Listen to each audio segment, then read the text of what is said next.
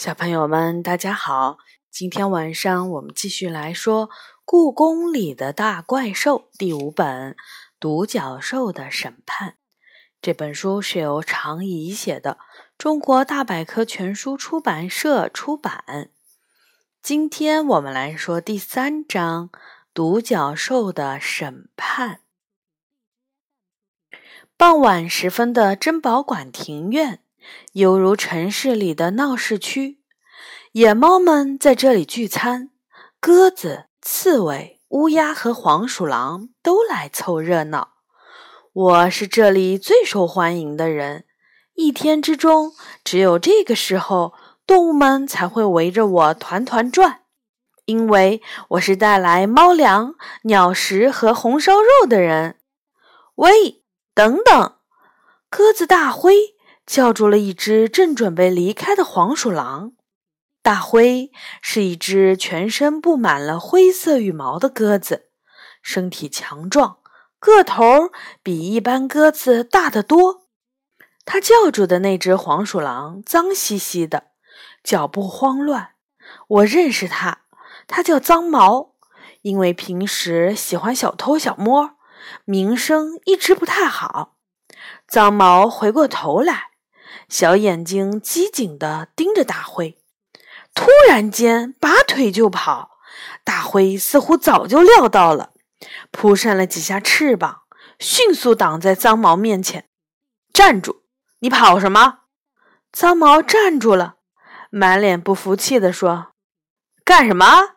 这么不礼貌的挡在别人面前，说这些没用的干嘛？昨天晚上从府城殿溜出来的就是你吧？”听到吵嚷声，不一会儿，动物们就从四周聚拢过来，连饭也顾不上吃了。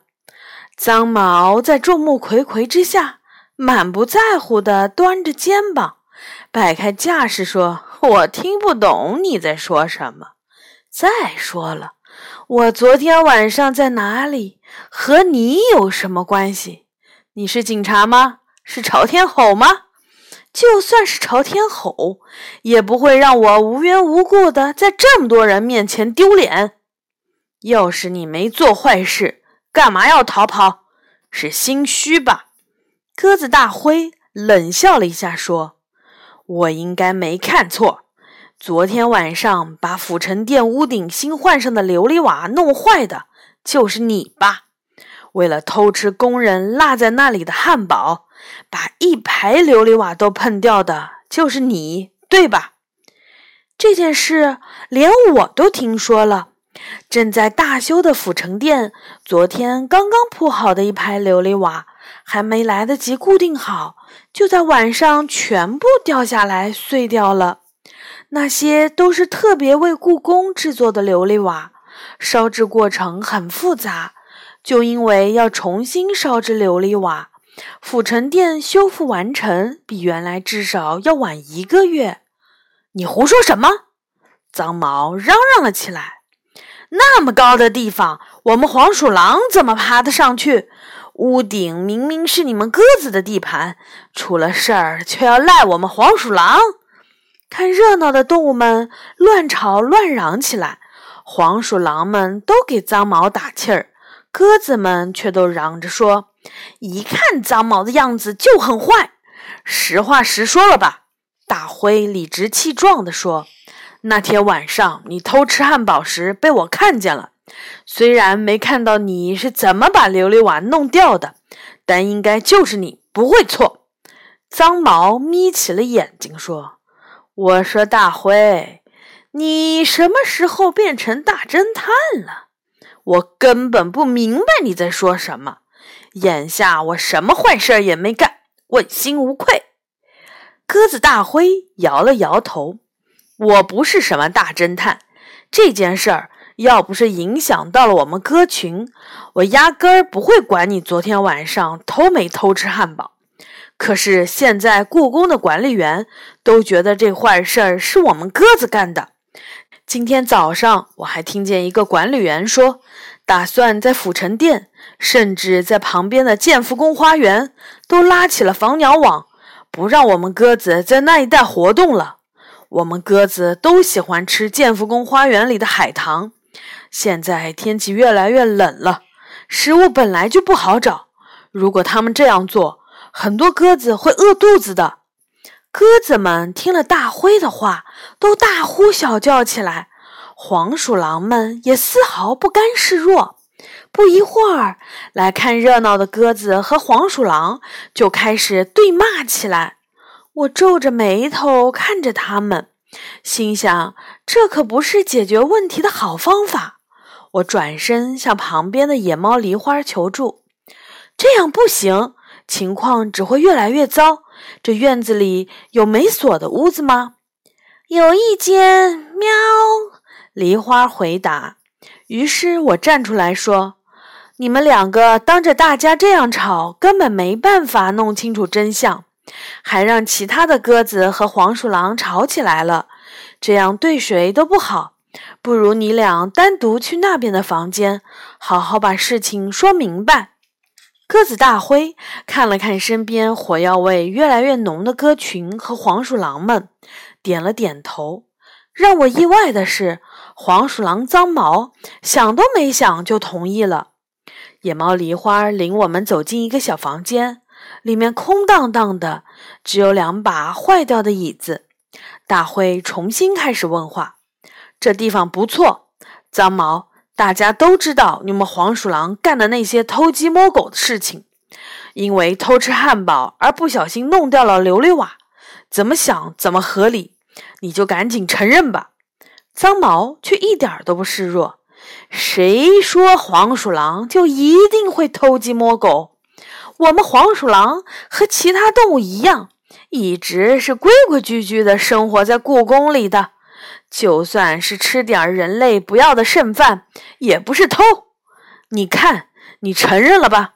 昨天府城殿屋顶上汉堡是你吃的吧？脏毛翻了翻白眼儿说。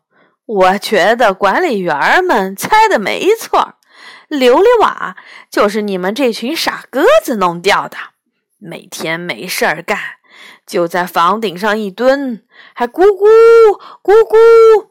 脏毛一边学鸽子叫，一边还学鸽子走路时头往前伸的样子。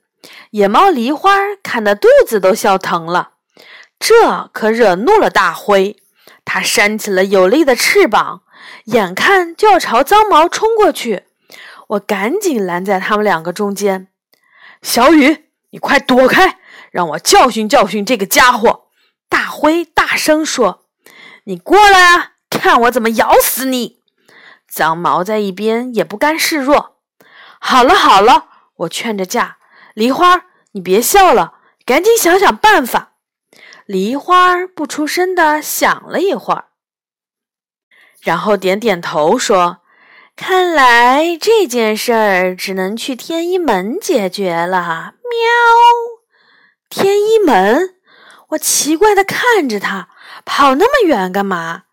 一听天一门，大灰和脏毛都安静了下来，他们不约而同的看向梨花，一副很害怕的样子。还还是不要去天一门的好。脏毛先退缩了，大灰冷笑起来：“你害怕了吗？乖乖的承认你做的坏事吧。去天一门的话，没准儿你连命都保不住。”我才不怕呢！脏毛立刻说：“去就去，看最后保不住命的是谁。”我看看大灰，又看看脏毛，他们在说什么？我一句也没听懂。你们看看门外，梨花用低沉的声音说：“因为这件事儿，黄鼠狼和鸽子已经成为敌人了。只有最公正的评判，才能让大家都平静下来。所以，只有去天一门了。”喵。屋子里安静了几分钟。梨花说的对。大灰说：“去天一门，你敢吗？”脏毛咬咬牙说：“有什么不敢的？”说完，脏毛第一个走出屋子，大灰紧跟着他。我和梨花最后走出去。天已经黑了，但是动物们还闹哄哄的围在院子里。鸽子们站在屋檐下，黄鼠狼们则站得离他们远远的。知道我们要去天一门，院子里一下子安静了下来。动物们自动为我们让开了道路，眼睛里充满了恐惧。天一门不就在清安殿那边吗？为什么大家都这么害怕？我问梨花。梨花回答：“大家怕的不是天一门，而是守在门口的怪兽谢志。”谢志，我明白了，原来你们说去天一门是要去找谢志啊。故宫里的大怪兽谢志是出了名的高智商怪兽。传说他不但能听懂人类的话，而且可以辨别出哪些是真话，哪些是假话。他的眼睛永远是瞪着的，一眼就能看出哪些是好人，哪些是坏人。所以古代的时候，谢志就代表了公正的法律。所有的官府门口都会有谢志的雕像，当法官的人还会戴着装饰有谢志形象的帽子。不过，我在故宫里很少看到大怪兽谢志，听说除了天一门，他很少去其他地方。要是趁这个机会能和他认识一下，我还是挺高兴的。和我相反。鸽子大灰和黄鼠狼脏毛却一点儿也不高兴，他们一直板着脸，一副紧张的模样。深秋的月光如水一般清澈，御花园里到处都散发着桂花的香气。我们来到了天一门，那里没有安装路灯，借着明亮的月光，我看见一个怪兽正趴在门口，它的个头。有水牛那么大，浑身长满了黑黝黝的毛，一双凶巴巴的眼睛，又大又圆。它的脑门上长着一只特别大的犄角，难怪大怪兽谢志被称为中国的独角兽。大灰、脏毛和梨花看见它后，都规规矩矩地行了礼，弄得我有点儿不知所措。谢志大人，我们遇到了一件为难的事情，希望您能给出公正的裁决。喵，梨花说：“我还从来没有见过野猫梨花对谁这么恭恭敬敬过。”谢志转过头看向我们，威严的目光扫到谁身上，谁都禁不住发抖。我的规矩。你们都知道吧？谢志开口了，声音像秋风一样沙哑。鸽子大灰声音颤抖的像秋天的树叶。知知知道，如如果谁说了假话，你你你你就会吃吃吃吃掉谁。谢志满意的点点头。吃掉？我张大嘴巴。深吸了一口冷气，怪不得提到谢志时，大家都会这么害怕。早就听说，古时候谢志会用头上的犄角撞倒做坏事或是说谎的人，然后一口吞掉。没想到居然是真的，我担心的看了看黄鼠狼脏毛。心里默默祈祷，他千万不要被谢志吃掉。脏毛的脸上虽然也露出了害怕的表情，但却没有往后退一步。他壮了壮胆子说：“事情是这样的，大灰诬陷我说我弄掉了府城殿上的琉璃瓦。”大灰赶紧解释：“我昨天晚上亲眼看到脏毛去了府城殿。”我飞过府城殿时，看见脏毛正在宫殿的屋顶上吃工人落在那里的汉堡。第二天一早，我就听说新装的琉璃瓦全部被碰到地上弄碎了。人类现在怀疑是我们鸽子干的，还打算禁止鸽子们去建福宫花园。我是吃了汉堡，但是琉璃瓦不是我碰坏的。”脏毛大声说：“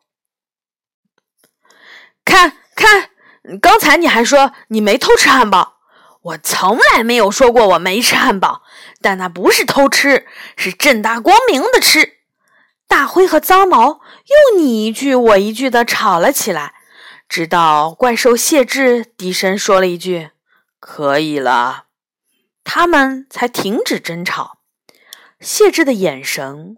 在脏毛的脸上停留了一分钟，又在大灰的脸上停留了一分钟。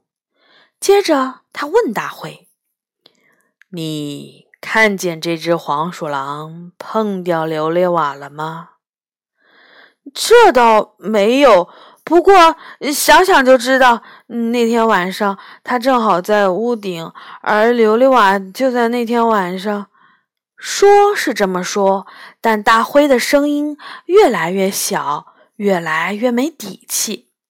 倒是脏毛变得理直气壮起来。那天晚上你也在府城殿的屋顶上，你怎么不说是你碰掉的？我只是路过那里，没在屋顶上停留。大灰解释。谢志又说话了：“我说，大灰。”你是不是对黄鼠狼的印象一直不太好？大灰没说话，低下了头。没关系，承认也没关系，这又不是审判。